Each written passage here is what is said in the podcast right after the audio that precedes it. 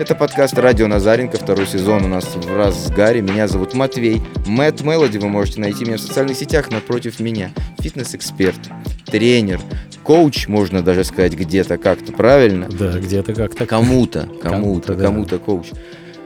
Муж, отец, Дедушка. Дедушка и, и пенсионер еще вы представились сегодня, у которого конечно. много свободного времени. Абсолютно. Александр Назаренко. Александр Юрьевич, добрый день, добрый вечер. Привет. Ну, что мы сегодня, о чем э, поговорим? Давай поговорим про отцовство. Угу. Важная тема как раз. Важная тема. И в связи с этим у меня вопрос, наверное, он не только к тебе, но и ко всем тем, кто будет нас смотреть. Пусть каждый у себя спросит, а что для меня значит отец в моей жизни? Может быть, это глубоко личное, например, но для тебя. Мой отец. Твой отец. Что для, для меня? Да, что для тебя значит? Кто он? Что это за человек, за персонаж? Насколько ты с ним знаком, близко знаком? Угу.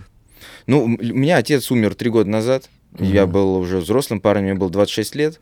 И вот я могу оценить отца своего на промежутке 26 лет, да, и для меня это, наверное, защита, я бы сказал, угу. потому что это то, что как будто бы я потерял с его уходом. Поэтому если одним словом сейчас выразиться, то это какая-то опора, защита. Можно так сказать? Да, нет, можно сказать как угодно.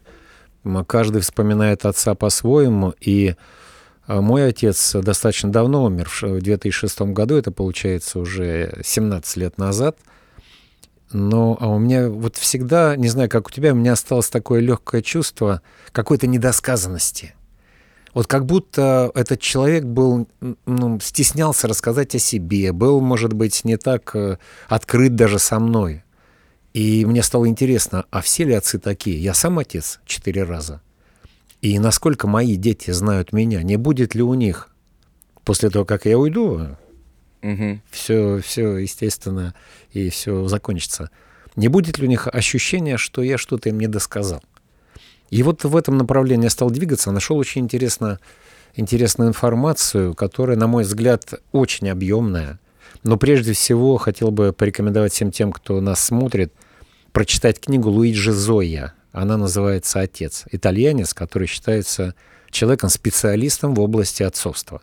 Книга читается тяжело. Угу. Я прочитал ее за два дня, 209 страниц, но я был вынужден все это прочитать, потому что готовился к подкасту.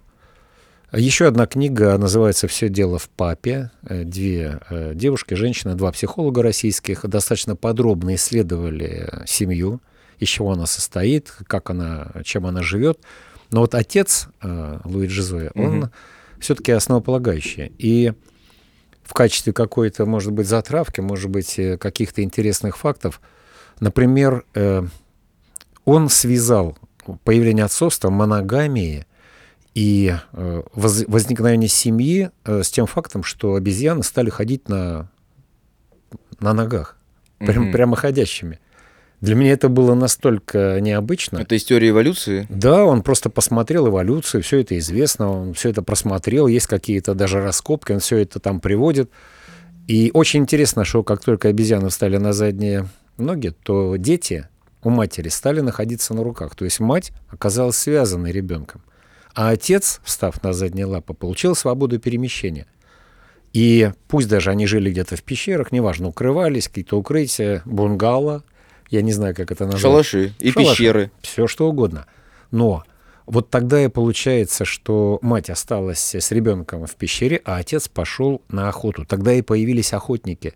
И тогда я впервые это услышал, и до меня это не доходило. В рационе этих э, людей появилось мясо.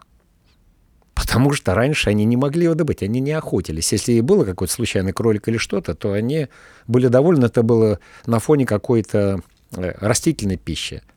А когда появляется мясо, появляется очень много белка, и дети начинают расти более активно. Угу. И отец начинает приносить в семью, которая образовалась, э, мясо и прочее, и э, выживаемость тоже начала возрастать. Опять же, мне тоже показалось это интересным.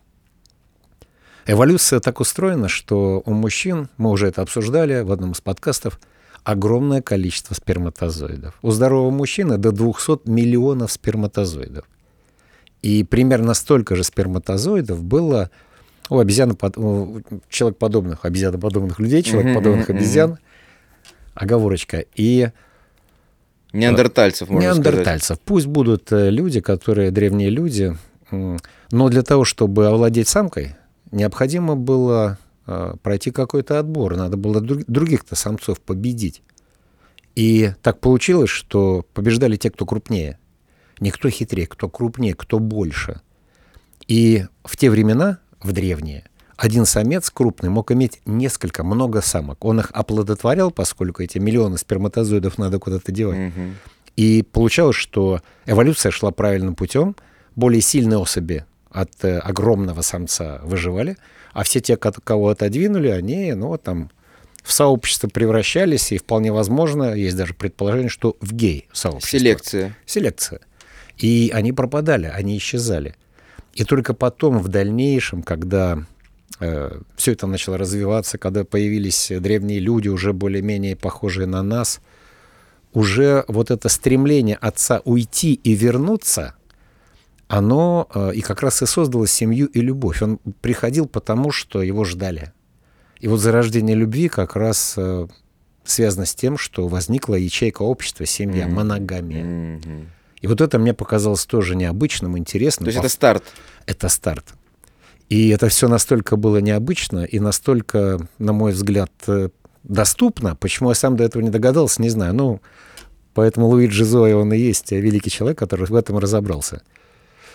Дальше, дальше больше, я коротко его книжку пересказываю, она объемна, но она поможет понять нам, с чем мы имеем дело сегодня. Начинается э, крепостничество, начинается век, когда отец становится главным. То есть э, становится общество разношерстным, есть бедняки и есть богатые, и богатые люди хотят передавать свои, свое наследство, прежде всего, своим детям.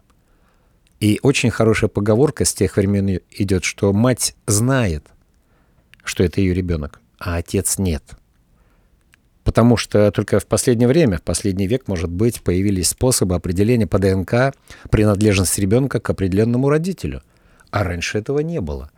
И раньше акт инициации, так его называли, заключался в том, что ребенок э, находился на руках у отца, он его поднимал наверх и говорил, что «Господи, вот мой ребенок, благослови меня, угу. это мой наследник. Как в фильме «Король лев», типа? Да. И вот этот жест, он проходит через всю историю человечества до капитализма. Потому Александр Ильич, да. извините, я, может быть, вперед забегу сейчас. Если Да-да. я забегу вперед, вы меня остановите. Но, но вопрос такой. Сейчас, то есть раньше отец, тот, кто сильнее, есть как бы женщина, она слабее. Есть мужчина, он сильнее, он идет добывать белок, правильно, для да. своего ребенка, для своей в том самки, числе, да. самки, да. да, там, ни жены тогда не было в то время. Соответственно, сейчас, когда прошло время, век технологий и так далее, когда там равноправие нам а, общество пытается нам рассказать про то, что полы равны и так далее, а, остается ли в большом мире и может ли исчезнуть в нем понимание, что мужчина должен быть типа сильнее физически? Что он должен быть добывателем. Когда тебе же не надо сейчас идти белок добывать, тебе надо на кроликов охотиться сейчас. Согласен. Это как раз э, очень интересный вопрос, который в настоящее время э, затерт. Сегодня мужчина не должен и может не быть э, крепким, здоровым физически. Главное, чтобы он был умным, чтобы он зарабатывал, был добытчиком. Но сегодня еще одна проблема, то, что и женщины, матери – иногда зарабатывают больше, чем отцы. И в этом смысле роль отца вообще жалость до микроба. И непонятно, зачем он нужен. Мне очень понравилось сравнение, которое а, приводит Зоя. Он говорит, раньше отец учил сына а, ездить на лошади, потом на велосипеде. А сегодня чему отец может научить, если отец уже в силу развития соцсетей, развития интернета отстает от своего сына? Уже сын может сказать, да зачем ты мне нужен? Ты вообще, вообще там, кто ты такой? Ты даже не умеешь в инстаграме пост выложить. Кто ты? Зачем ты нужен? Но существует и в психологии, и вообще в жизни понимание, что все-таки мать и отец — это разные существа. Отец более агрессивен и всегда был таким. Наличие тестостерона в 10 раз больше, чем у женщин, э, как раз определяет поведение отца. Отец — это воин — Это человек, который толкает, в том числе и своих детей, в частности сына, вперед. Мама говорит, слушай, ну, да все нормально, все там, успокойся, приляг. Мать — это горизонтальная энергия. Это вот тихо, тихо, спокойно, спокойно. А отец зашел, кулаком ударил. Что ты сел? Какой спокойно? Встал, пошел. Да. Кто ты? Что у тебя не получается? Иди попробуй снова. Вот это отец. То есть отец это другой, это нормально. Скромность отца или недосказанность того, что отец э, внутри себя держит, это внутренний конфликт отца. Потому что отец должен быть в глазах ребенка героем. А в жизни он не такой очень часто. Вот это расщепление отцовское, когда, с одной стороны, он в семье должен быть э, папой, по которому можно бегать, карабкаться, а выйдет он на улицу, он должен с кем-то воевать, кого-то наказывать, чем-то руководить. Вот эти два разных человека должны уживаться в одной личности. Угу. Это бывает очень сложно. Это приводит к тому, что часто мужчины более замкнуты, чем женщины. Женщины более откровенны, более открыты. У женщин мир немного другой. Он не плохой, не хороший, он просто другой. Восприятие жизни другое.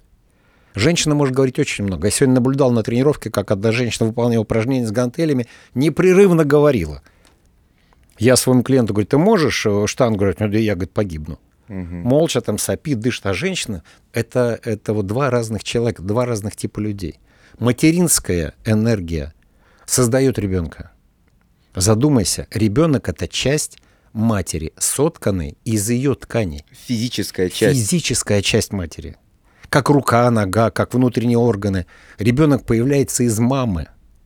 Но для этого нужен сперматозоид отца. Но сперматозоид такой маленький, что роль отца становится примерно такой же в этом процессе. И в разные времена по-разному относились и к отцу, и к матери. Считалось когда-то, что мать — это мать природа, мать Мадонна, прочее. Э, в одно время, э, в послевоенное, в Италии, 90% церквей были с изображением Мадонны. Угу. И только 10% с изображением Христа. Он даже так? Да. Но еще интересный факт, о котором тоже... Лоббировали, лоббировали женские интересы просто в то время, наверное. Ну, считалось, что мать-защитница, заступница, она может попросить у Бога. Угу. Потому что как от, от, отца не стало. Иисус Христос был и отцом, и сыном в одном лице. То есть он был Богом. И у него не было детей. Факт, о котором я тоже не задумывался. У Иисуса не было детей? Нет про Иисуса столько фактов, которые противоречат друг другу, что я даже уже не удивляюсь. То есть ты считаешь, что кто-то сейчас ходит Иисусович? Сейчас, может быть, уже и нет. Нет, сейчас, может быть, и есть, потому что у меня один из знакомых назвал своего сына Иисусом. Да? Да. У меня тут знакомый космосом назвали в честь Дюжева из бригады. Ответа нет. Кстати, Иисус, извините, э, да. Александр Юрьевич, Иисус это вообще нормальное католическое имя, Хесус. Испанцы да. называют Хесус, это ну, не какой-то, это ты в России назови там э, своего сына Иисуса, все будут смотреть на тебя там с такими глазами пятирублевыми. Да. А в мире вообще Хесус это довольно-таки популярное, распространенное имя. Ну и в итоге, в итоге, в результате большого количества войн, большого количества революций, большого количества свержения монархов, которых считали отцами нации, или каких-то людей, которые были ну, для многих э, воплощением отца, всемирного отца. Ну, вот Иосиф Виссарионович, отец, отец нации, вдруг его не стало. И вот это отцовство, в том числе институт отцовства, начал колебаться. То есть его не стало, но мы-то живем. И в итоге э, материнство, оно сейчас выровнялось по своим функциям вместе с отцовством. Это приводит к тому, что роль отца в семье на сегодня, ну, наверное, добытчик во многих семьях. Но с точки зрения энергетики, вот это вот желание бороться и побеждать, бороться и побеждать, то, что нужно мужчине. Если мужчина, мужчине не с кем бороться, некого побеждать, он считает себя ненужным. Но это правда. Да. Все, все древние герои во всех мифах, они уходили на войну, но они возвращались, пусть через 20 лет. И их ждали, пусть даже не узнавали. В свое время от Одиссея, когда он вернулся, сын э, в нищем не узнал его, он говорит, ну ты молчи, я никто, сейчас вот я выиграю соревнования, и мы там всех э, замочим, уберем тех, кто хочет на Пенелопу, на мою жену, э, глаз положил, чтобы стать царем, прочее. И он все это сделал. Но, опять же, для чего я все это рассказываю? К тому, что Вот эта скрытность отцовская, она от внутреннего конфликта. Ведь многие во время Первой мировой войны, и в частности там, Луи Жизло рассматривает итальянцев, вели себя с точки зрения э, долго, небрежно, некорректно, потому что они в какой-то момент э, отказались убивать людей. Ну сколько можно уже? Война вот 14 -го года, она там идет, идет, идет, идет. И, ну, когда началась революция, это все как-то завершилось. Но она три года шла, эта война, до 17 -го года. И люди уже просто не понимали, для чего они воюют. Начали отказываться, то есть вступили в конфликт с командиром, что было прямым э, противодействием да. отцу. А ведь это же отцовская энергия, тот, кто выше, тот и главный. Дезертирство, то есть начали убегать. И когда э, он привел там э, диалог э, детей с своим папой, вот папа, закончилась война, а что ты на ней делал? И что он будет рассказывать, как там многие руки летели в сторону, от, или там химические атаки были, или что-то еще? Он, он Иприт. молчит. Да. Ипр. Ипр, вот и все. И в этом смысле э, отцы менее разговорчивы, потому что они не понимают, э, как будет воспринята информация, которой они обладают, и нужно ли вообще ее доносить. Потому что все то, что они знают, более ужасно, чем то, о чем говорит мать с детьми.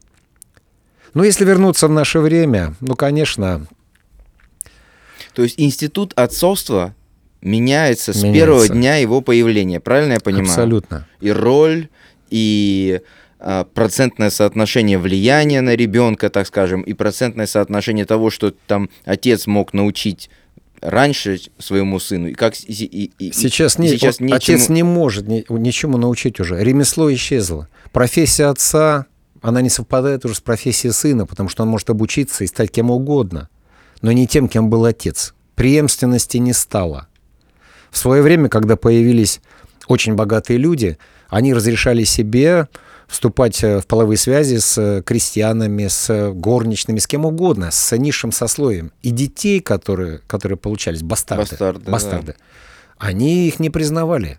И они могли продать этого ребенка вместе с матерью куда угодно. Ну, это вы сейчас очень похожую историю рассказываете про южные штаты рабовладельческие времен пред, э, пред э, гражданской войны да, США. Да, ну, колонизация. Это, это вполне вот, себе да. нормальная ситуация. Рабовладельческий строй и прочее. Спать да. с рабынями там, у которых рожают детей, и потом этих детей разделять со своими семьями и продавать их отдельно куда-то и так далее. Практика такая. Очень интересно, мне понравилась э, статистика, даже не статистика, а наблюдение, которое гласит о том, что сейчас очень много э, ранних отцов, до 20 лет. У них в пер... России? Во всем мире. А, okay. У них первый половой контакт случился до ну, 18 лет, скажем. И они не знали, как предохраняться ни девушка, ни юноша. И когда этот отец его ставит перед фактом, что у него ребенок, он какой, он сам ребенок еще. И он отказывается от отцовства. И мать остается с ребенком. Ну, конечно, есть какие-то программы помощи и прочее, но вот этот ранний возраст, он сместился. И сейчас есть вообще непонимание даже у некоторых э, отцов и у мам, а чей это ребенок? Потому что сегодня, если посмотреть, ну, я не хочу никого обвинять и не хочу говорить плохо о людях, которые сейчас нас смотрят, но сейчас получить секс гораздо проще, чем в любое другое время. Войди в любое приложение, встреться, и, может быть, повезет. Но там из, из трех одна девушка вступит в контакт. И, а мужчина вообще любой, который добавился в эти соцсети, он ищет секса, он встречается для того, чтобы получить секс. Но что будет дальше, мало кого интересует. Признать, что это ребенок твой, с чего ты взяла. ДНК можно сдать ДНК, но потом они скрываются огромное количество людей э, Скрываются мужчины, вы имеете Мужчины скрываются, не платят алименты, прочее, прочее, прочее. Жуть. Жуть не то слово. Но, опять же, институт семьи для меня это нечто э, правильное. Я не, другого слова не найду. Это правильное. И, конечно, когда возникает разногласие в семье между мамой и папой, между женой и мужем, эти разногласия могут достичь предела, когда может возникнуть разрыв, то есть развод между родителями. И чаще всего дети, как это ни странно, считают, что они тому, тому причина. Угу. Вот это очень часто встречается. И ну, мне повезло в том плане, что я женат, э, ну, в том плане, что я общаюсь с детьми. Вот так и скажу. Перескочив несколько этапов моей жизни, да, я разводился, я женился, я женат третий раз. И так получилось. Так получилось, так сложилась моя жизнь. Но мои дети, и первые двое, и вторые двое, они родились в любви, в браке. И мы были счастливы. Я был счастлив их воспитывать. До какого-то времени, после которого наступил дедлайн, и семья распалась. У меня это по 14 лет с момента заключения брака. То есть некий инкубационный период вы выдерживаете, а потом отправляете в свободное плавание, да? Ну, можно так сказать. Или цинично, меня, цинично. Или, меня или вас отправляют, да? Да, да говорят, вот твой кораблик, будь здоров. Ну, это жизнь. И можно относиться по-разному, но э, я считаю, что все то, что произошло, оно и должно было случиться. И надо жить дальше. Надо жить дальше. Не становиться животным, скотом, не ругать никого. Я своих жен и первую, вторую поздравляю с днем свадьбы. Я, я цинично благ... довольно. Почему? Я благодарю за то... Это цинично, нет? Нет. Почему? В чем цинизм-то? Ведь мы же когда-то нашли друг друга. И наш союз привел к тому, что у нас появились дети. Ну... Это, это богатство, это сокровище, которое, о котором я мечтал всегда. И у меня уже есть внуки, вот э, у меня э, дочка, старший сын, у них есть дети, у меня пятеро внуков от них. Oh и два God. парня еще в обойме, одному 26, другому 18. Я думаю, что они тоже продолжат наш род. И я благодарен этим женщинам за то, что они были в моей жизни, что я был счастлив. Но счастье, к сожалению, не может длиться вечно. Опять не же, может ли? Не может. А по-моему, счастье что-то эфемерное, как раз-таки, что и должно вечно длиться, нет? Э, смотри, можно рассмотреть состояние счастья. Но семейное счастье, вот если мы рассматриваем семейное счастье, оно с каждым конкретным человеком другое. Оно другое, оно разное всегда. И, наверное, в этом и есть какая-то изюминка жизни, что когда мы встречаем человека, мы понимаем, что хорошо с ним. И я искренне, я искренне думал вот после того, как э, второй раз развел, что я больше не женюсь. Но это меня очень, э, как это сказать, меня поймут те, кто сталкивался с разводом. Это то же самое, что потерять человека, как будто он умер. Это, это невероятные силы, от травма внутренняя, психологическая. Это очень жестко. Я просто понял, что я не готов к этому. Я больше не хочу. И спустя 6 лет я снова женился, потому что нашел человека, девушку, которая э, ну, была, была тем, кто меня очень устраивал. И я сейчас счастлив. В очередной раз это, может быть, звучит цинично, грубо, но я счастлив.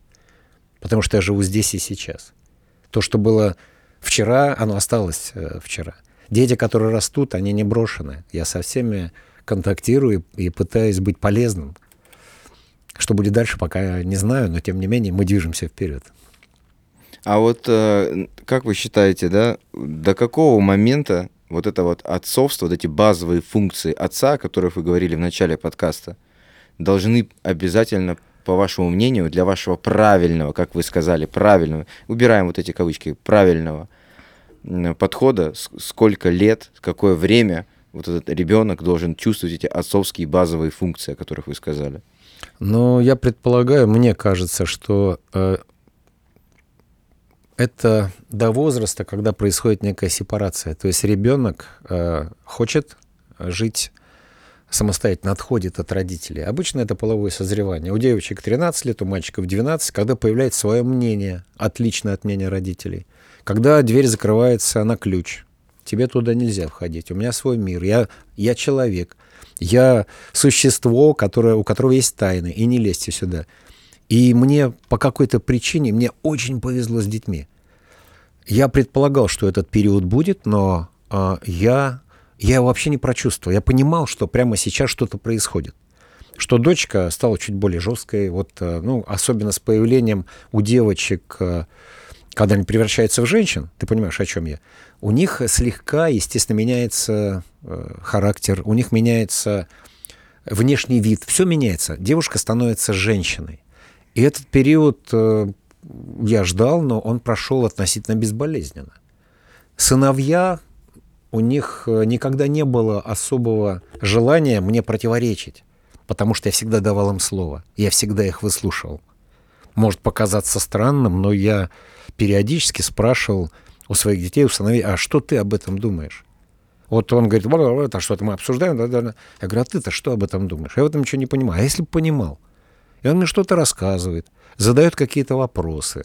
Кстати, вопросы, на которые отец должен ответить, э, откуда берутся дети, например.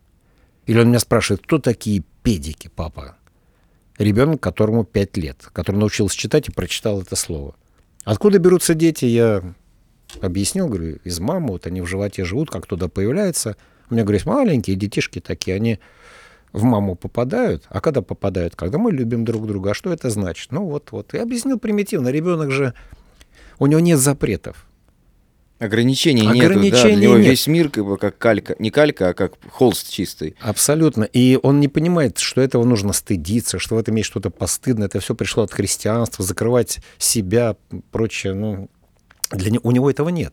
И когда я ему простым языком объясняю, что да, вот мужчина, женщина, вот у тебя есть э, пенис, не пиписька, не корешок, угу. пенис, у мамы есть вагина. Вы считаете, что нужно правильно называть, Абсолютно. да, половые органы, не, не, не вуалировать типа их, да? Да нет, потому что очень часто дети не могут объяснить, когда случается сексуальное домогательство, они не могут объяснить, что с ними было. Он меня взял там за петушка, за какого петушка? Ну вот это. А когда он называет все это, как оно есть, что вот на такого? Ну, пенис и вагина. Вот, вот все. Это, это, это просто название половых органов у мужчины и женщины. Пенис, вагина соединяется, там очень удобно. И когда любовь происходит, то маленькие дети забегают, они живут у мамы, мама их рожает. Все. А про педиков знаешь, как объяснил? Я надеюсь, что не обидятся те, кто нас смотрит. Думаю, как же ему сказать-то? Он говорит, кто это? Это, это мальчики, которые целуют друг друга в губы. Угу.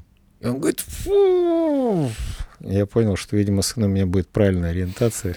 Как ребенок в 5 лет, то есть получается сексуальная ориентация, она за, заложена изначально. То есть это не, при, не приобретаемое что-то. Раз в 5 лет ребенок может отреагировать фу, значит у него что-то заложено в, в организме, что-то, что его отрицает. Ну вот в этом то есть случае, он не с 5 да. лет, то есть он не с первого дня, давайте я скажу, гомосексуалист, не с первого дня типа. Нет. Я, я ошибочно, назову это ошибочно, очень много рассказывал сказок своим детям. Всегда. Они ждали встречи, вот встреча э, с ними и со старшими, с младшими, сказки. Персонажи выдумывал просто, фант... они до сих пор помнят, им уже 18-26 лет, они помнят, как 10-15 лет назад мы перед сном собирались, им рассказывал. Так вот, я э, с дочкой, когда мы э, какие-то сказки рассказывал, она любила очень обниматься. Угу. Ну, маленькая обнимает папу и засыпает. Я пробовал обнимать сына, блин, просто локтем меня там, ты что делаешь там? Не хочет Не контакта. хочет. Вот этого...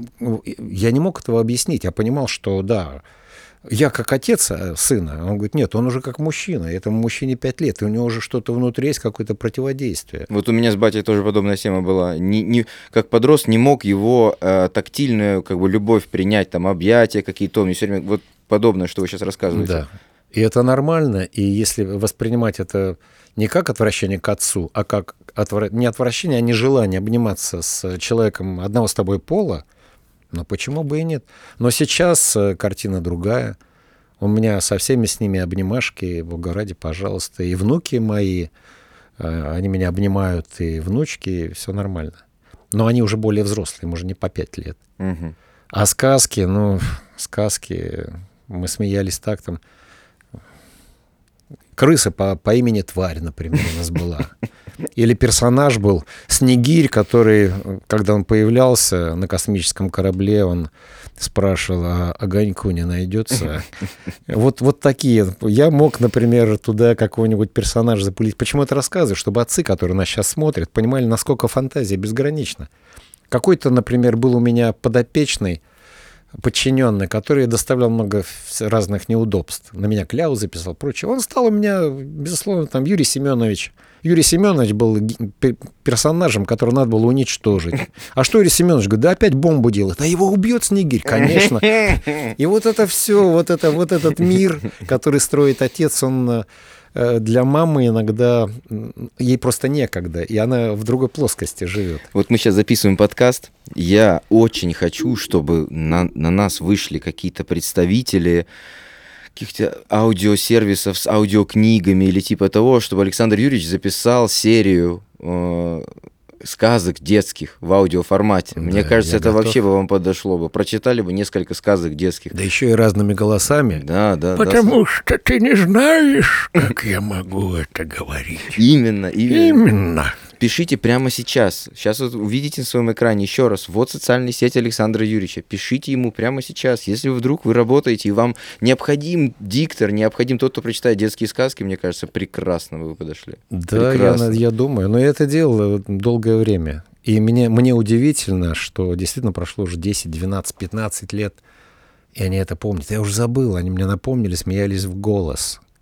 Что только там не было. Ну, потому что для вас это воспоминания из взрослой жизни, а для них это детские воспоминания. Детские воспоминания очень не могут врезаться вообще в, в мозг. Я Вообще. соглашусь. Асоци- ассоциации какие-то. Мне Мы вернемся бы- к отцам, да? Да, вернемся к отцам. Мне вот понравился эксперимент. Я очень люблю эксперименты, которые исследования, эксперименты, которые длятся очень долго. Я считаю, что если собрали группу людей из восьми человек э, вчера, сегодня они что-то скушали, потренировались и через неделю вышли, их замерили, это не эксперимент. Это, это не пойми кто, не пойми что.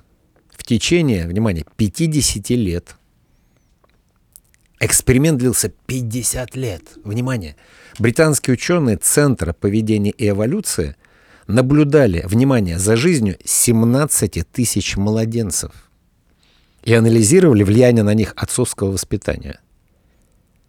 Задумайся.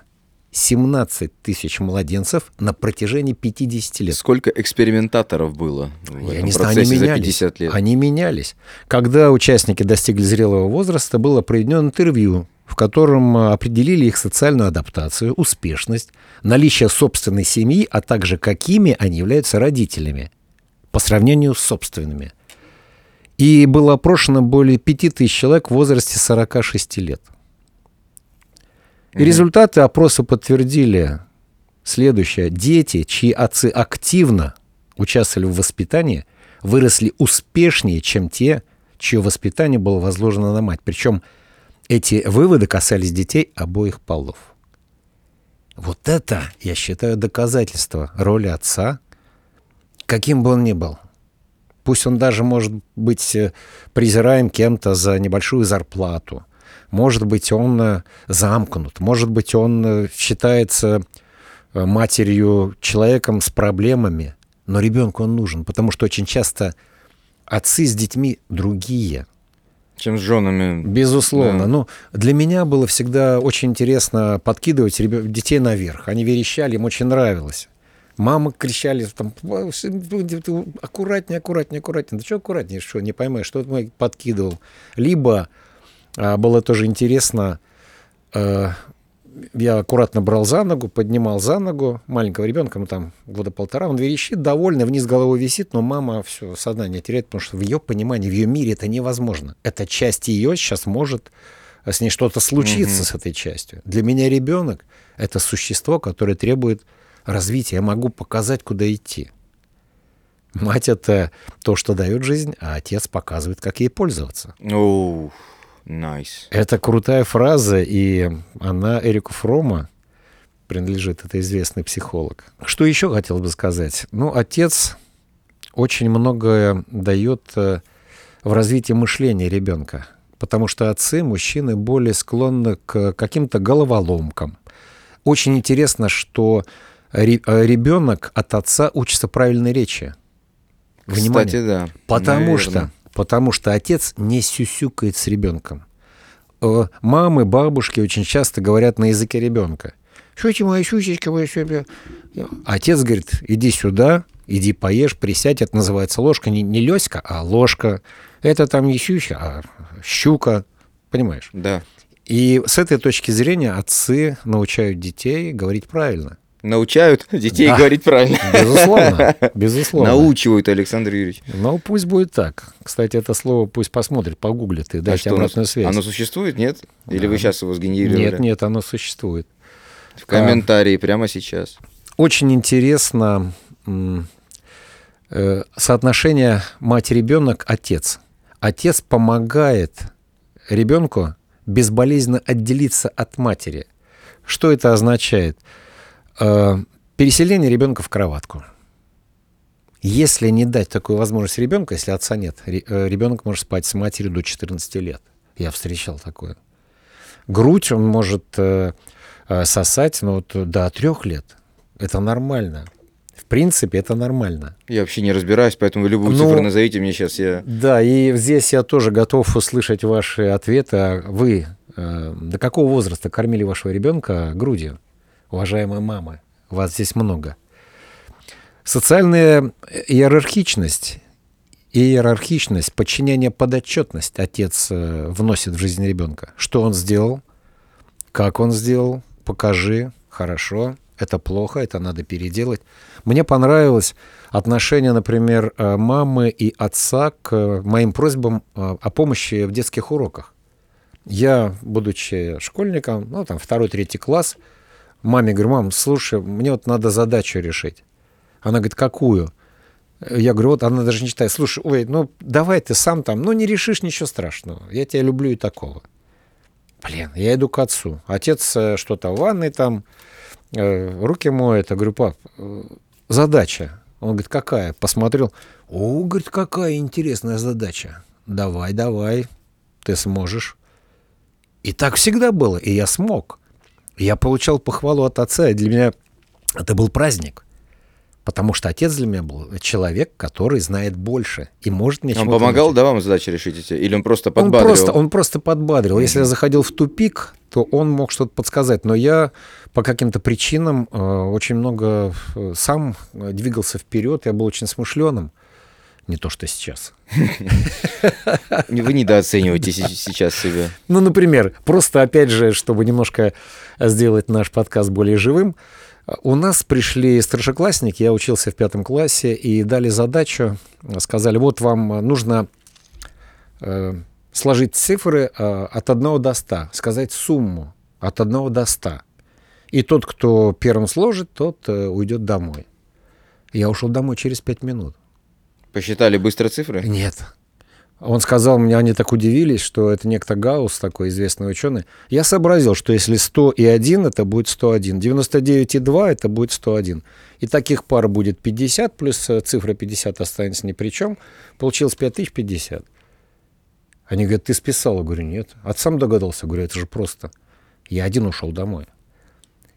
И я считаю, что, в принципе, вот э, желание искать э, какие-то вот лег, более легкий путь в решении задач научил меня отец. Угу. Именно отец, он сказал, что подумай, посмотри, тут можно по-другому. Он не говорил, что делать, он говорил, как делать. Он мне давал удочку в руки, oh а не, не рыбу, чтобы я ее съел. Nice. И вот благодаря этому я вот такой получился, какой получился. И у меня об отце, безусловно, только теплые воспоминания. И, конечно, он жил э, на моей родине, Златоусте, я уехал в Санкт-Петербург. А для чего я все это рассказываю? Когда нас разъединили, э, у меня было... Я скучал по отцу, я этого не скрывал. И в те времена я достаточно хорошо зарабатывал, будучи тренером и будучи руководителем, фитнес-директором. И в какой-то момент я вдруг понял, что э, он, он мало зарабатывает. По сравнению со мной какие-то крохи. И у меня возникла потребность, ему тогда было лет 60, он уже на пенсию вышел. Он э, вел водительские курсы. И вел их на протяжении 15 или 20 лет. Но когда я узнал, сколько стоит у него час его работы, у меня на тот момент час работы стоил 1000 рублей, а у него 80. Э, Ужас. Я говорю, отец, ты чего? Я вдруг понимаю, что он заложник ситуации. Я решил, посмотрел, и как сейчас помню, я решил, что я в принципе готов посылать им ежемесячно тысячу долларов. На тот момент это было 30 тысяч рублей. Он мне одно, отсылал в начале первого месяца обратно. Да как это, не, это невозможно, прочее, прочее. Я его убедил, говорю, пап, ну поверь, что это просто мне, мне хватает, нам хватает. Ну, вот, изменит ситуация, я не буду тебя посылать. Потом он мне пишет, ситуация изменилась. Я говорю, что? Он говорит, доллар подорожал, ты же слышал, там какой-то кризис. Я говорю, конечно, слышал, 1999. Он говорит, что будешь делать? Я говорю, буду больше посылать. Буду посылать там не 30 тысяч, а 50. Я говорю это не для того, чтобы каким-то образом э, себя сейчас приподнять в глазах, мне это не нужно. То есть вы стали типа отцом для своего отца? Да, потому что, потому что и вот это э, его внутреннее состояние, представляешь? Я вот, я вот не готов. Я не готов сейчас получать деньги от своих детей. Я не готов, потому что для меня это признание меня старым, немощным и прочее. Но он вынужден был это сделать. Настолько он находился в плачевном состоянии финансовом, Мгм. что он это принял, но э, он писал даже письма, и мне эти письма показывал потом, мама, они развелись, что мы э, обкрадываем Сашу. Говорит, не надо этого делать. Говорит, я, я говорит, не могу, я каждый раз, когда получаю деньги, говорит, мне мучительно стыдно, но я понимаю, что мне без них не, не, не выжить. Это, это противоестественно на самом деле. Но то, что я сделал, это... Ну, почему противоестественно? Это, на самом- это может быть противоестественно в средние века. А сейчас-то почему это противоестественно, вы считаете? Ну, потому что отец жил в другом мире. И для него сумма в 30 тысяч рублей, там, в тысячу долларов, он, он, он зарабатывал 15 лет или 20 тысяч рублей на курсах, там где-то еще, плюс э, пенсия, и непонятно, на что существовало в моем, в моем мире, непонятно. И когда я ему дал деньги, он хотя бы мог как-то жить. Когда дети дают от избытка, у меня был, тогда- были тогда деньги, которые я зарабатывал, я зарабатывал в 5 раз больше, в 10 раз больше, может быть. И для меня десятая часть для отца, она ничего не значила. Я ему это и объяснил. И только на таких условиях он согласился Мгм. что-то принимать.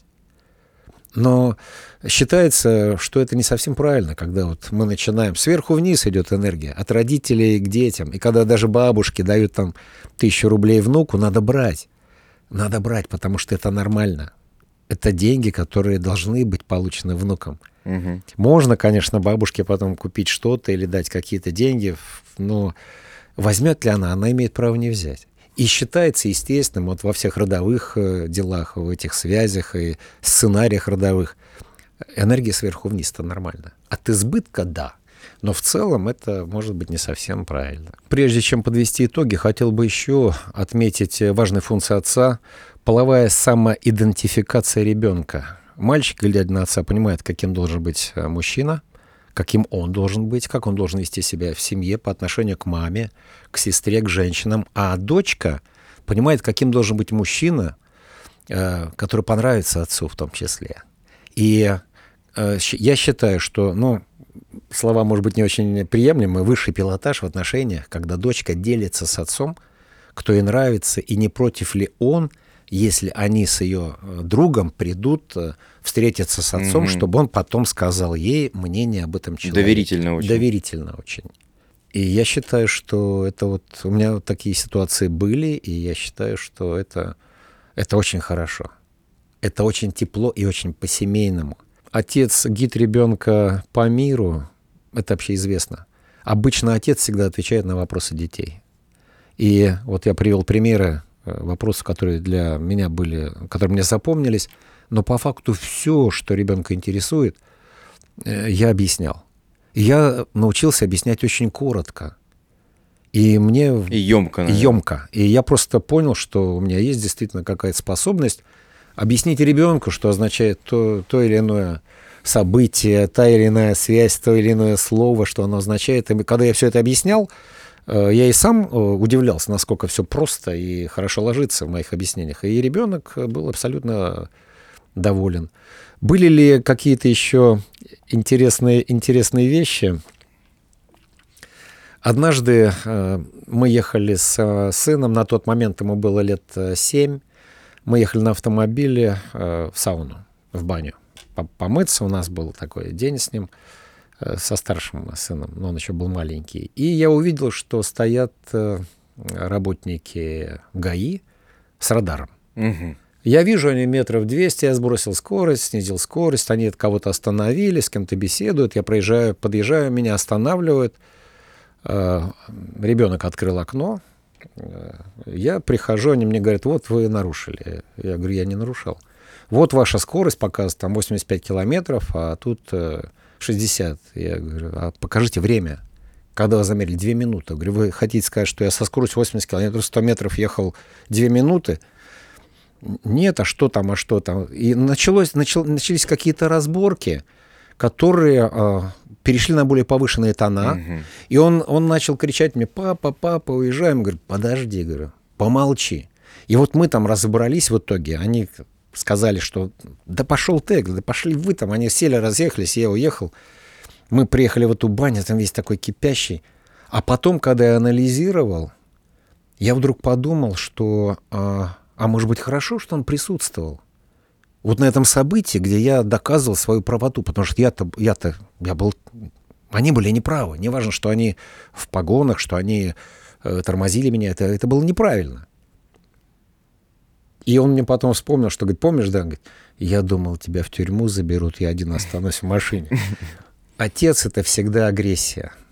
Это всегда э, борьба за, за правду За лучшее. за лучшее. И вот в этом смысле я думаю, что отец может быть примером для сына, для дочери, но надо быть искренним. И надо быть э, понятным для детей. И самое неприятное, что есть у отцов, это некая недосказанность. И вот то, с чего мы начали. Я бы с отцом еще много о чем поговорил сейчас. Я, он ушел из жизни, у меня осталось огромное количество фотографий студенческих, где он с друзьями, с девушками. Кто эти люди?